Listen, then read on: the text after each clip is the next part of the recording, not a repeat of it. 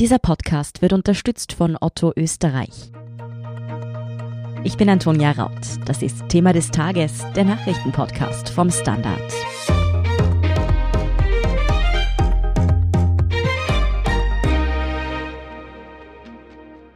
Die Corona-Zahlen steigen. Immer mehr Erkrankte müssen im Spital behandelt werden. Kurzum, es fühlt sich gerade alles an wie ein sehr, sehr unangenehmes Déjà-vu. Schon gestern Donnerstag hat die Ampelkommission mehrere Bundesländer Österreichs auf Rot geschaltet. Heute Freitag besprechen die Bundesregierung und die Landeshauptleute, wie es weitergehen soll. Ob womöglich, und diese Frage hätte ich eigentlich nie mehr stellen wollen, ein neuer Lockdown droht und welche weiteren Maßnahmen kommen könnten, darüber spreche ich mit Gesundheitsredakteurin Pia Kruckenhauser. Sie erklärt mir auch, was die hohen Zahlen für Geimpfte bedeuten und was es mit der neuen Delta-Plus-Variante auf sich hat. Pia, die Zahl der neuen Corona-Fälle in Österreich steigt und steigt. Wo gehen wir denn derzeit so im Schnitt gerade um? Und wie ist es eigentlich zugegangen, dass die Zahlen auf einmal einen Tausender Schritt gemacht haben. Heute hat es wieder 3582 Neuinfektionen gegeben. Das ist jetzt der dritte Tag in Folge, wo es deutlich mehr als dreieinhalbtausend Infektionen sind. Und es waren tatsächlich auch seither deutlich über 1000 Neuinfektionen pro Tag mehr als in den vergangenen Tagen und Wochen. Wir hatten jetzt zuvor so ein bisschen eine Seitwärtsbewegung, haben uns so immer so zwischen knapp unter 2000 und 2500 bewegt und jetzt auf einmal dieser Sprung ganz konkret zu sagen, warum der jetzt, es ist immer ein bisschen schwierig. Also es gibt da verschiedene Gründe, man kann das nicht genau festmachen, aber ganz sicher ist der saisonale Effekt. Man geht davon aus, dadurch, dass es jetzt kälter wird, das macht ungefähr 40 Prozent mehr Infektionen aus. Und das macht auch Sinn. Wir haben da voriges Jahr um diese Jahreszeit eine ganz ähnliche Entwicklung gesehen. Da sind dann auf einmal die Zahlen noch einmal in die Höhe geschnellt. Also ja, wir sind einfach mehr drinnen. Das ist einer der Gründe. Wir haben natürlich auch viel mehr Tests. Das sieht man da diese Neuinfektionen natürlich ganz deutlich. Das heißt nicht, dass die vielen Tests jetzt auf einmal die Zahlen in die Höhe haben schnellen lassen, aber Jetzt auch wieder im Verhältnis zu voriges Jahr, da gab es ja noch gar keine Tests. Also wir sehen einfach die Infektionen viel klarer und viel deutlicher. Das ist einer der Gründe, warum wir so viel haben. Handelt es sich bei diesen Infektionen denn nun vorwiegend um Impfdurchbrüche, die ja zumindest weniger schwer verlaufen sollten? Und wie sieht es derzeit eigentlich in den Spitälern aus? Impfdurchbrüche sind jetzt eigentlich wirklich nur ein gewisser Teil davon. Man hat ausgerechnet, dass auf 1000 Impfungen vier Impfdurchbrüche kommen, also vier Personen bekommen Corona von 1000 Geimpften. Insgesamt machen diese Impfungen etwa ein Drittel der Neuinfektionen aus, das schon. Diese hohe Zahl entsteht aber auch dadurch, dass trotz aller Zögerlichkeit ja doch schon recht viele Menschen in Österreich geimpft sind. Wir haben 65 Prozent der Bevölkerung sind geimpft und das sind über 70 Prozent der ab 12-Jährigen, weil die unter 12-Jährigen können ja noch nicht geimpft werden. Also das heißt, man muss es auch ins Verhältnis setzen. Das wirkt relativ viel, ein Drittel der Infektionen sind Impfdurchbrüche, aber im Verhältnis sind es ja viel weniger Menschen, weil diese zwei Drittel nicht geimpfte sind ja aus einer kleineren Gesamtmenge genommen. Also diese Zahl, vier Impfdurchbrüche auf 1000 Impfungen, die macht einfach absolut Sinn. Mhm. In den Spitälern ist einiges los, aber wir sind noch ein Stück entfernt von der Grenze, die im österreichischen Stufenplan vorgesehen ist, um die Maßnahmen zu verschärfen. Wir haben derzeit 1004 Personen in den Spitälern mit heutigem Datum und 224 davon befinden sich auf einer Intensivstation. Im österreichischen Stufenplan ist es so vorgesehen, dass ab 300 Intensivpatienten österreichweit Maßnahmen auch österreichweit verschärft werden. Das heißt, da sind wir noch ein Stück davon entfernt. Das heißt, die Lage ist ganz sicher nicht entspannt, aber wir sind noch nicht auf Alarmstufe Rot. Gestern Donnerstag ist dann ja die fast schon vergessene Ampelkommission wieder einmal zusammengesessen. Kannst du uns noch einmal in Erinnerung rufen, wer da berät und welches Gewicht die Entscheidungen dieser Kommission haben? Zu sagen, die sind wieder mal zusammengesessen, ist nicht ganz korrekt, weil die tagen ja wöchentlich und die mhm. haben immer wöchentlich getagt. Nur im Sommer war das Infektionsgeschehen eher niedrig und dadurch war das nicht so ein großes Thema. In dieser Ampelkommission sitzen neun Mitglieder, jeweils aus den neun Bundesländern drinnen. Dann sitzen da fünf Wissenschaftlerinnen und Wissenschaftler aus dem medizinischen Bereich und dann sitzen da drinnen noch sechs Vertreter aus den Ministerien. Es sind drei aus dem Gesundheitsministerium, einer aus dem Bildungsministerium, einer aus dem Kanzleramt und einer aus dem Innenministerium. Die schauen sich immer die aktuelle Lage an und entscheiden dann jeweils, wie hoch das Infektionsrisiko in den einzelnen Bundesländern ist. Das sind Einschätzungen und Empfehlungen, aber keine bindenden Entscheidungen. Die Bundesregierung hatte die bundesweite Verschärfung von Maßnahmen an die Auslastung der Intensivbetten gekoppelt, wie ich das eben vorher schon erklärt habe. Und die Kommission ist quasi ein Barometer, um die Situation anzuzeigen und auch auf Entwicklungen hinzuweisen. Aber nur weil jetzt ein Bundesland auf Rot geschaltet wurde, heißt das nicht zwingend, dass da jetzt verschärfte Maßnahmen kommen. Das kann dann die Landesregierung entscheiden. Welche Einschätzungen hat sie denn gestern abgegeben, die Ampelkommission, und was bedeutet dieses Urteil konkret? Also gestern wurde festgestellt, dass zwei weitere Bundesländer rot eingestuft werden, also das ist die höchste Warnstufe. Da war davor nur Salzburg drinnen. Also Salzburg war schon in der Woche davor auf Rot und jetzt sind Ober- und Niederösterreich noch dazugekommen. Konkret bedeutet das eben jetzt nur, dass das Risiko einer Infektion hier besonders hoch ist. Die Länder müssen keine Verschärfungen setzen. Salzburg hat es aber schon vergangene Woche getan. Die haben an vielen Orten die FFP2-Maske wieder eingeführt. Das heißt, die Länder können individuell reagieren und tun das auch. Die österreichische Bundesregierung und die Landeshauptleute beraten sich heute Freitagabend. Das Statement dazu, das gibt es leider erst um 22 Uhr. Ist schon etwas durchgedrungen, was dort beschlossen werden könnte? Nein, leider wissen wir da noch gar nichts Konkretes und müssen uns auch wirklich noch gedulden. Ich kann mir aber vorstellen, dass zumindest die Bundesländer, die jetzt eben auf Rot gestellt wurden, schärfere Maßnahmen einführen werden, zum Beispiel die 2G-Regeln der Nachtgastronomie. Der oberösterreichische Landeshauptmann Thomas Stelzer hat das gestern in einer Pressekonferenz am Abend schon angedeutet. Also er hat jetzt nicht gesagt, was da konkret geplant ist, aber er hat schon gesagt, dass man die Regeln verschärfen müsse angesichts der steigenden Zahlen. Wird man sehen, was da heute kommt. Dass schärfere Regeln funktionieren, das sieht man sehr gut am Beispiel in Wien, weil dort wurde ja schon mit Anfang Oktober nachgeschärft und das hat die Zahlen in Wien auch wirklich deutlich nach unten gesenkt. Aber das bedeutet, 2G ist durchaus ein Thema. Kann ich mir absolut vorstellen. In Wien hat es ja tatsächlich gewirkt und es macht total Sinn, weil es bringt ja relativ wenig geimpfte oder genesene Menschen nicht rausgehen zu lassen. Die sind kein großer Treiber im Infektionsgeschehen. Das sagen alle Experten und das hat jetzt zuletzt auch der Gesundheitsminister in der ZIP 2 gesagt. Heute Abend wird auch darüber beraten, wie man die Impfquote noch steigern kann, weil es ist schon ganz klar, je mehr Menschen geimpft sind, desto entspannter können wir sein. Man sieht es auch in Dänemark, da sind ungefähr 85 Prozent der impfbaren Bevölkerung geimpft, also alle über zwölf. Die haben dort vor ein paar Wochen wieder alles quasi ohne Restriktionen aufgesperrt und bis jetzt sieht es nicht so aus, als ob das ja wirklich ein Problem wäre. Vor ziemlich genau einem Jahr kam zu dieser Zeit eher überraschend wieder ein neuer Lockdown. Ich weiß noch, im Sommer haben alle gesagt, nein, Lockdown, das können wir uns nicht mehr vorstellen. Dann war es eben doch so, müssen wir uns darauf einstellen. Und eigentlich habe ich gehofft, dass ich diese Frage nie mehr stellen muss, dass doch wieder ein Lockdown kommen könnte. Ja, voriges Jahr haben wir uns halt einfach alle noch nicht vorstellen können, was so eine Pandemie bedeutet. Klar, es gab den Lockdown im Frühling, aber das war's dann. Und irgendwie war es dann also aus den Augen, aus dem Sinn. Heuer sind wir ja doch schon viel, sage ich jetzt einmal, erfahrener in diesem Bereich. Wegen dem Lockdown, also ich traue mich schon zu sagen, im Moment schaut es wirklich nicht so aus, als würde es einen weiteren geben. Also praktisch keiner der Experten glaubt, dass das nötig ist. Ich habe erst Anfang der Woche mit dem Professor Gerd Lehner gesprochen, der meint schon, es wird wohl regionale Maßnahmen geben, aber er glaubt nicht, dass es einen österreichweiten Lockdown gibt. Voraussetzung dafür ist natürlich immer, dass kein völlig unvorhersehbare Entwicklungen kommen oder dass er auf einmal eine komplett absurde Mutation auftaucht, die allem entweicht, was wir bis jetzt haben. Tatsache ist, es will auch niemand einen Lockdown. Man ist sich eben darüber einig, wie ich schon gesagt habe, dass es keinen Sinn macht, geimpfte und genesene Menschen vom öffentlichen Leben auszuschließen. Aber es ist halt auch eines klar, wir sind in einer Pandemie. Am Ende des Tages können wir heute keine fixen Aussagen treffen darüber, was in ein, zwei Monaten sein wird, weil es kann halt niemand von uns in die Zukunft schauen.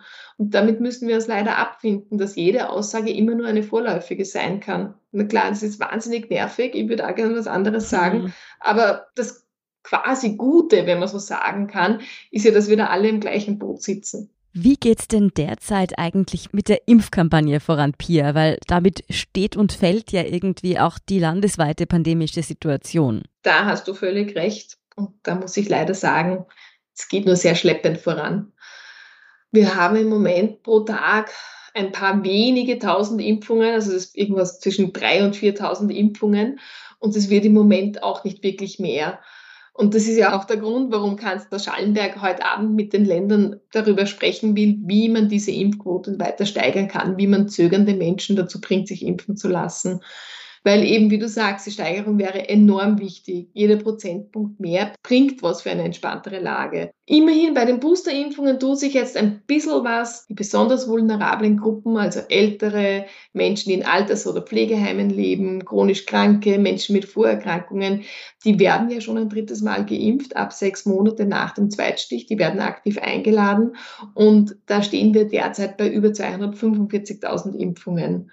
Und das Gute ist, man weiß, dass dieses Boostern die Immunantwort noch einmal enorm verbessert. Also das bringt wirklich was. Was denn nun die neuen Zahlen für Menschen wie mich und vielleicht auch Sie bedeuten, wenn Sie schon geimpft sind, darüber sprechen wir nach einer kurzen Pause. Es gibt einen Ort, an dem alles möglich ist. Dieser Ort sind wir. Darum lasst uns das miteinander genießen. Mit tausend kleinen und großen Ideen für drinnen und draußen, die die Zeit zusammen noch ein bisschen schöner machen. Zusammensein ist ein toller Ort. Mit Otto Versand AT.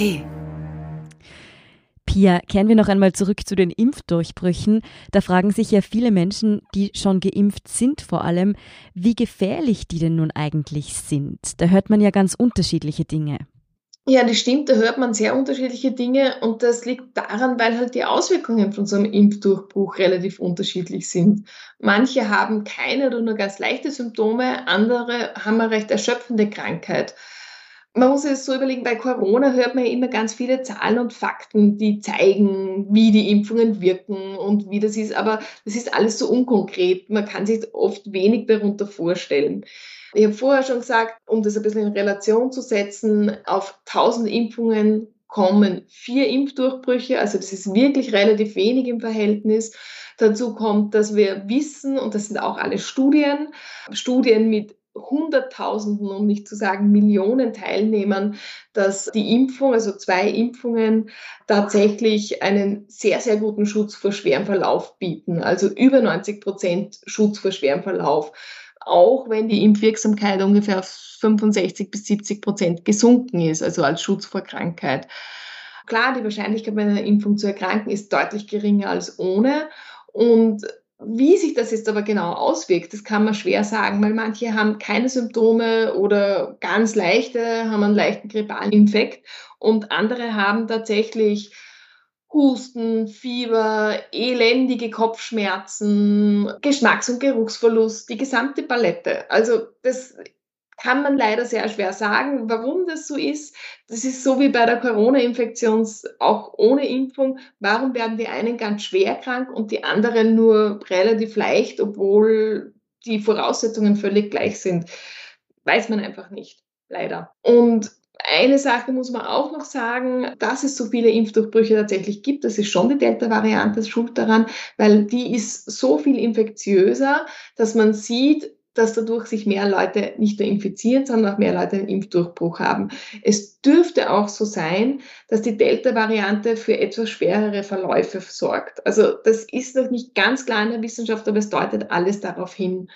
Und ich möchte jetzt nur noch ein Beispiel sagen, warum es so wichtig ist, dass wirklich auch die Menschen sich impfen lassen. Klar, es gibt auch gar nicht so wenige, die trotz Impfung mit Corona ins Krankenhaus müssen. Also in Österreich ist das auch eine nicht ganz kleine Zahl, also die liegt bei ungefähr bei den hospitalisierten Nicht-Intensivstationen ungefähr bei 30 Prozent.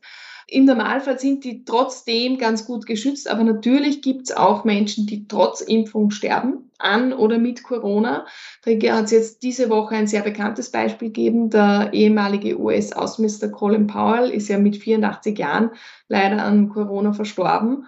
Und der war doppelt geimpft, aber, und das hat man in den Medien sehr wenig gehört, bei uns zumindest, er hat äh, multiples Myelom gehabt. Also es ist eine Form von Blutkrebs, wo man in der Therapie die Bildung von Antikörpern unterdrückt, weil sonst kann man den nicht therapieren. Und das heißt, der hat trotz Impfung einen ganz stark reduzierten Immunschutz gehabt. Er war für die dritte Impfung schon angemeldet, aber konnte diese wegen seiner Krankheit nicht mehr wahrnehmen. Und ich will nur sagen, dieses Beispiel zeigt, warum es so wichtig ist, dass sich möglichst viele Menschen impfen lassen, weil die, die trotz Impfung sterben, sind die, die ohnehin extrem gefährdet sind. Und wenn sich die anderen Menschen impfen lassen, die nicht so gefährdet sind, dann kann sich Corona einfach nicht mehr ausbreiten und dann sind genau diese gefährdeten Menschen viel besser vor der Ansteckung geschützt. Pia, du sagst also, man sollte einen Impfdurchbruch, auch wenn die Gefahr für einen schweren Verlauf deutlich geringer ist, trotzdem nicht auf die leichte Schulter nehmen. Wie schütze ich mich denn am besten vor einem Impfdurchbruch? Ja, natürlich wie bisher auch schon vor Ansteckung. Abstand halten, Maske tragen, Hände waschen und desinfizieren. Alle die Maßnahmen, die wir jetzt seit mehr als eineinhalb Jahren quasi internalisiert haben. Und dann schützt man sich natürlich mit der dritten Impfung. Da gibt es jetzt erste Daten in Israel, dass die Antikörperanzahl und damit der Schutz vor Ansteckung nochmal enorm steigt. Das heißt, sobald die Einladung vom Impfservice kommt, dass man sich den dritten Stich holen kann, bitte auch unbedingt hingehen. Ich will nur dazu sagen, weil es immer wieder heißt, ah, jetzt braucht man schon wieder eine Impfung und müssen wir dann jedes Jahr. Das ist ein ganz normales Impfschema. Das ist auch zum Beispiel bei der Zeckenimpfung ganz ähnlich oder gleich. Man bekommt zweimal hintereinander, relativ kurz hintereinander eine Impfung und dann bis zu einem Jahr später eine dritte Impfung als Booster. Das steigert die Antikörperantwort einfach noch einmal enorm und das verlängert auch den Langzeitschutz. Und auch hier ist es halt leider so, wir haben noch zu wenige Daten. Wir wissen nicht, wie lange der Schutz anhalten wird. Da wird extrem geforscht dran, aber im Moment ist es einfach gut und wichtig, dass wir die dritte Impfung bekommen werden. Pia, du hast vorher schon einmal gesagt, es kann sich natürlich vieles ändern, falls eine neue, gefährliche, sich stark unterscheidende Variante des Coronavirus auftauchen sollte. Nun höre ich immer mehr von einer sogenannten Delta-Plus-Variante. Was kannst du uns denn darüber sagen? Ja, diese Variante ist in England aufgetreten und gleich vorweg kann man, glaube ich, schon mit ziemlicher Sicherheit sagen, das ist nicht die total absolut neue, absurde Variante, oh. sondern das ist eine, die nennt sich AY42 und diese Variante ist eine Subform von Delta. Also Delta, die Engländer wissen das, die untersuchen das sehr genau. Da gibt es ja unzählige Mutationen in der Delta-Variante selbst, die alle auch wieder nichts verlaufen. Und das ist jetzt eine Subform von Delta mit zwei spezifischen Mutationen im Spike-Protein. Der Grund, warum sie sich jetzt ein bisschen ausbreitet oder beginnt auszubreiten, ist, dass sie etwas infektiöser sein dürfte als die klassische Delta-Variante. Da schätzt man, dass das etwa 10 bis 15 Prozent infektiöser ist. Aber um das jetzt einmal in Relation zu setzen, die Delta-Variante, die war um 50 bis 60 Prozent infektiöser als die Alpha-Variante. Und diese Alpha-Variante war auch um 50 bis 60 Prozent infektiöser als der Wildtyp. Also diese 10 bis 15 Prozent bei Delta Plus, die sind jetzt einmal noch nicht die große Gefahr. Mhm. Der Genetiker Ulrich Elling, der in Österreich den Großteil der Virussequenzierungen macht, der sieht das im Moment auch noch entspannt und sagt ganz klar, dass noch kein Grund zu großer Panik angesagt ist. Es gibt in England jetzt etwa 20.000 Infektionen mit dieser Variante. In ganz Westeuropa ungefähr 1000 und 30 von diesen 1000 gibt es bisher in Österreich. Man beobachtet die Variante, sie verbreitet sich weiter, aber die Verbreitung und der Anstieg der Infektionen mit dieser Delta Plus Variante ist deutlich geringer, als es eben bei Delta der Fall war. Delta ist ja richtig so durchgerauscht wie eine Welle das ist jetzt überhaupt nicht so. Also wesentlich langsam und man kann noch nicht genau sagen, ob sie einen schwereren Verlauf hat. Man geht jetzt im Moment nicht davon aus, aber da gibt es auch zu wenig aussagekräftige Daten. Aber wie gesagt, der Ulrich Elling, der sagt ganz klar, es gibt keinen Grund für unnötige Panik. Dass die Zahlen eben gerade bei uns so stark steigen, das hat einfach damit zu tun, dass es kälter wird, weil 30 Infektionen mit dieser neuen Variante können diese Zahlen ja gar nicht erklären. Das ist ja logisch. Mm. Das bedeutet aber auch, die Impfung schützt vor der Delta-Plus-Variante, soweit wir bis jetzt wissen. Ja, davon kann man schon ausgehen. Man kann es natürlich nicht genau sagen, weil eben diese Daten noch nicht da sind. Aber aus heutiger Sicht kann man schon davon ausgehen, die Mutationen im Spike-Protein dürften nicht groß genug sein, als dass die Impfung nicht mehr wirken würde. Die Situation ist also nicht zu unterschätzen, aber dass es so eskaliert wie noch vor einem Jahr, das wird sich hoffentlich nicht wiederholen. Vielen Dank für deine Einschätzung, Pia Kruckenhauser. Bitte sehr gerne. Wir sind gleich zurück.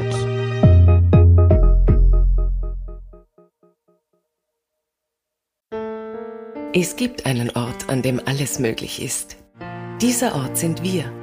Darum lasst uns das miteinander genießen. Mit tausend kleinen und großen Ideen für drinnen und draußen, die die Zeit zusammen noch ein bisschen schöner machen. Zusammensein ist ein toller Ort. Mit Otto Versand AT. Und hier ist, was Sie heute sonst noch wissen müssen. Erstens, US-Schauspieler Alec Baldwin hat bei einem Filmdreh in New Mexico die Kamerafrau Helenia Hutchins mit einer Requisitenwaffe erschossen. Regisseur Joel Sousa wurde bei dem Zwischenfall verletzt und wird in einem Krankenhaus behandelt. Die beiden wurden angeschossen und verwundet, als Alec Baldwin eine Schusswaffe abfeuerte, die bei den Dreharbeiten zu dem Film Rust verwendet wurde, erklärte die Polizei der Stadt Santa Fe. Über Sues Gesundheitszustand ist nichts bekannt. Wie die Lokalzeitung The Santa Fe New Mexican berichtet, machte Baldwin in einer Polizeistation bereits eine Aussage. Aktuell geht das Sheriff Department von einem Unfall aus. Es wurde keine Anklage erhoben und auch niemand verhaftet. Zweitens, die USA würden Taiwan nach Worten von Präsident Joe Biden im Fall eines chinesischen Angriffs verteidigen. Die US-Regierung habe eine Verpflichtung, dies zu tun, sagte Biden am Donnerstagabend im TV-Sender CNN. Die USA suchten keinen Konflikt mit China, aber Peking müsse verstehen, dass wir keinen Schritt zurück machen werden, dass wir unsere Positionen nicht ändern werden, sagte Biden. Taiwan begrüßte Bidens Beistandserklärung. Und drittens, wir haben noch eine Hörempfehlung für Sie. Österreichs Außenminister Sebastian Kurz. At the age of 27, rising star of Austrian politics. Ist der Hoffnungsträger der Konservativen in Österreich. Sebastian Kurz has been appointed foreign minister.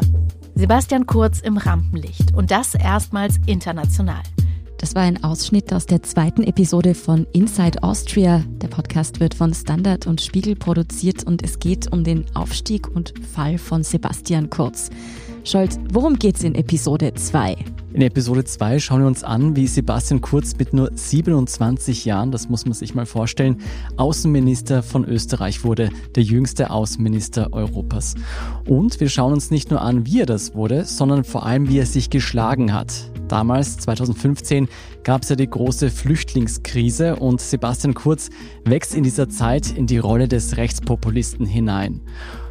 Und gar nicht so viel später spinnt er auch die ersten Fäden, um Kanzler zu werden, bereitet sich darauf vor und bereitet sich vor allem darauf vor, wie er zunächst die ÖVP umkrempeln und dann die Regierung auch platzen lassen kann. Das bedeutet, diese Folge dreht sich um kurz vor dem Zeitpunkt, in dem er aktiv versucht haben soll, die ÖVP zu übernehmen. Genau, das ist dieser ganz kritische Zeitpunkt, wo Sebastian Kurz zum gestandenen Politiker wird, wo er seine Hörner abstößt und sich vorbereitet auf den Zeitpunkt, wo er bereit sein muss, die ÖVP zu übernehmen und dann auch Kanzler zu werden. Ja, wie Sebastian Kurz in dieser Zeit die Themen für sich besetzt hat, mit denen er später dann auch weite Teile der österreichischen Bevölkerung überzeugen sollte und Kanzler wurde, das hören Sie ab morgen in Inside Austria, überall wo es Podcasts gibt. Und natürlich finden Sie die Folge auch auf derstandard.at, ebenso wie alle weiteren News zum aktuellen Weltgeschehen. Danke fürs Zuhören und all jenen, die uns auf Apple Podcasts oder Spotify folgen, uns eine nette Rezension geschrieben oder eine 5-Sterne-Bewertung gegeben haben. Und ein ganz besonders großes Dankeschön all jenen, die unsere Arbeit mit einem Standard-Abo oder einem Premium-Abo über Apple Podcasts unterstützen. Das hilft uns wirklich sehr, also gerne auch Freundinnen und Freunden weiterempfehlen. Sie greifen uns damit unter die Arme, unabhängigen und kritischen Journalismus zu machen. Verbesserungsvorschläge und Themenideen können Sie uns natürlich auch immer gern zukommen lassen, am besten an podcast.derstandard.at. Ich bin Antonia Raut. Baba und bis zum nächsten Mal.